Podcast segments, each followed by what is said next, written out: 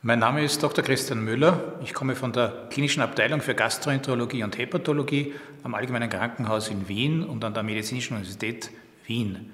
Ich spreche heute zur Frage, kann die virtuelle Koloskopie bereits als Screening-Methode für das Kolonkarzinom empfohlen werden? Der derzeitige Standard bezüglich des Screenings nach Kolonkarzinomen äh, ist in Österreich die Empfehlung, ab dem 50. Lebensjahr jeden gesunden Erwachsenen mit einer Koloskopie zu untersuchen. Die Untersuchung sollte alle fünf bis sieben Jahre ähm, wiederholt werden. Diese Untersuchung verspricht eine Reduktion der Kolonkarzinom-Inzidenz um ca. 90 Prozent, hat aber den großen Nachteil einer geringen Akzeptanz äh, der Untersuchung in der Gesamtbevölkerung.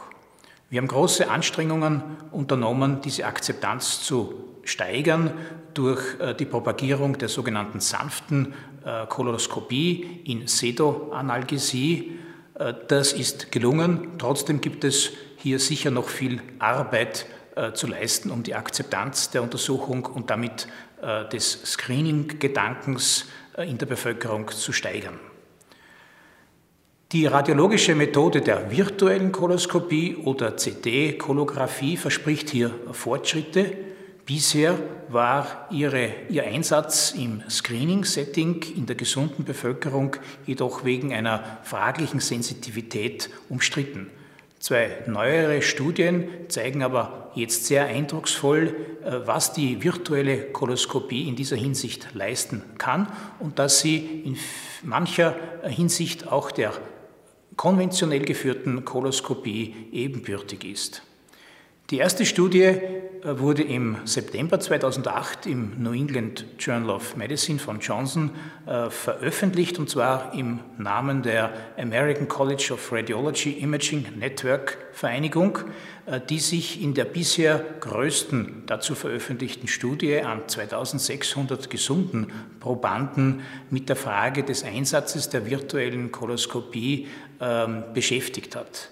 Es war eine Studie, die in 15 verschiedenen Zentren gelaufen ist, also eine Multicenter-Studie.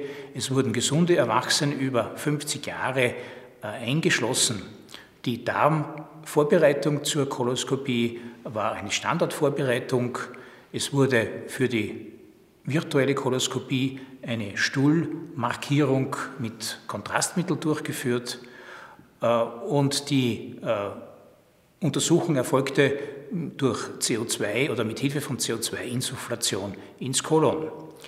Die Patienten erhielten zusätzlich noch als Vergleichsuntersuchung, als Standarduntersuchung am selben Tag noch eine konventionell geführte Videokoloskopie. Die Hauptbotschaft dieser großen Studie ist, dass äh, Adenome mehr als 10 mm im Durchmesser in ca. 90 Prozent der Fälle tatsächlich auch aufgefunden wurde.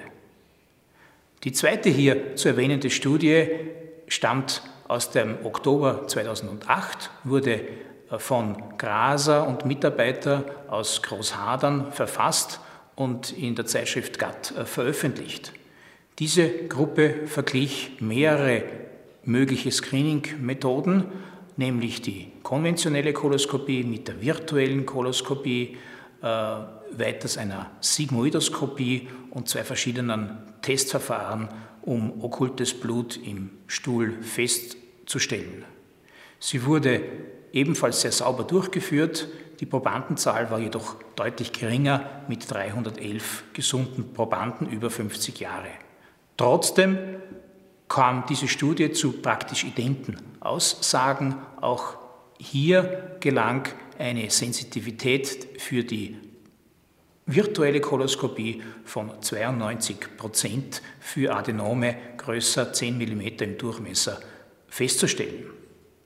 Zusammen mit schon früher veröffentlichten Studien stellen diese neuen Ergebnisse nun die wachsende Bedeutung der virtuellen Koloskopie für die Entdeckung von Kolonpolypen und Kolonadenomen sehr eindrucksvoll unter Beweis. Die große Frage ist aber nun, ist die Zeit bereits reif, um die virtuelle Koloskopie als Alternative zur konventionellen Koloskopie anzubieten.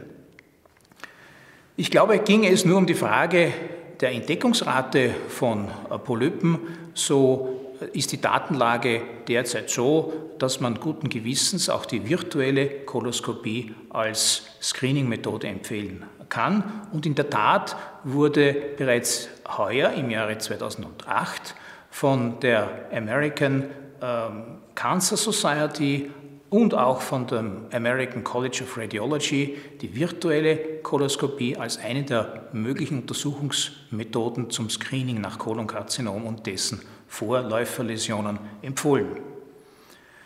Ich glaube, dass die Zeit nun tatsächlich auch reif ist, diese äh, Empfehlung auch in Europa äh, anzunehmen und auf Europa anzuwenden, vorausgesetzt, dass die Konsequenzen äh, solch einer Empfehlung, Empfehlung sowohl für den Patienten als auch äh, für den äh, zuweisenden Arzt klar sind. Äh, sowohl die Ärzte als auch Patienten müssen wissen, dass in ca. 17 Prozent der virtuellen Koloskopien ein auffälliger Befund erhoben wird, der dann mit einer konventionellen Koloskopie überprüft werden muss. Jedoch wird man dann nur in ca. 25 Prozent der nachkoloskopierten Fälle tatsächlich einen, einen relevanten Polypen entdecken und entfernen. Zusätzlich ist zu bedenken, dass es unklare extraintestinale Befunde durch die virtuelle Koloskopie als Resultat geben kann, die in nachfolgenden Untersuchungsreihen weiter abgeklärt werden müssen, was einerseits beträchtliche Ängste bei den Patienten auslösen kann, andererseits natürlich auch äh, auch beträchtliche Kosten zur Folge haben kann. Ein dritter Punkt, der erwähnt werden muss, ist die Strahlenbelastung, die eine CD-Kolographie oder virtuelle Koloskopie äh, bedeutet. Sie mag für eine Einzeluntersuchung durchaus adäquat und äh, in Kauf zu nehmen sein.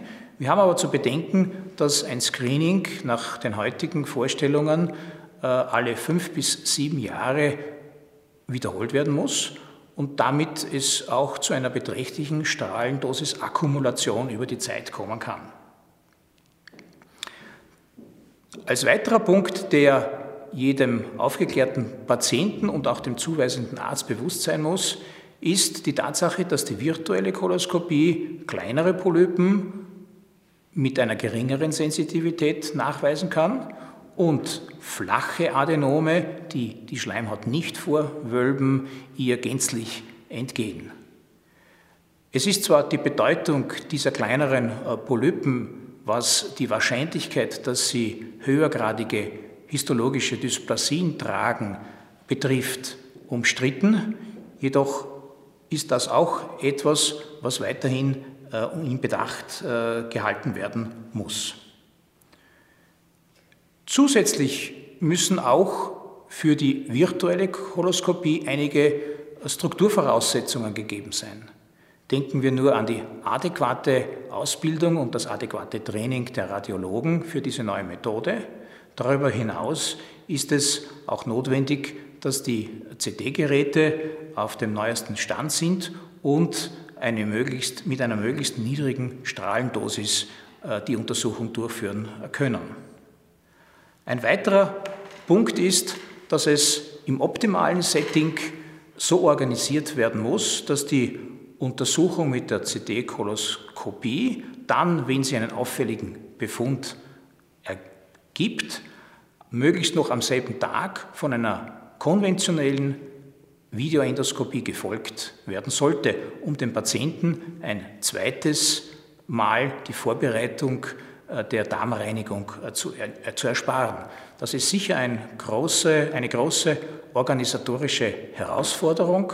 Wenn sie aber erfolgreich gelingt, so kann sie in der Lage sein, dass die, die Akzeptanz dieser Untersuchung in der Bevölkerung deutlich zu erheben.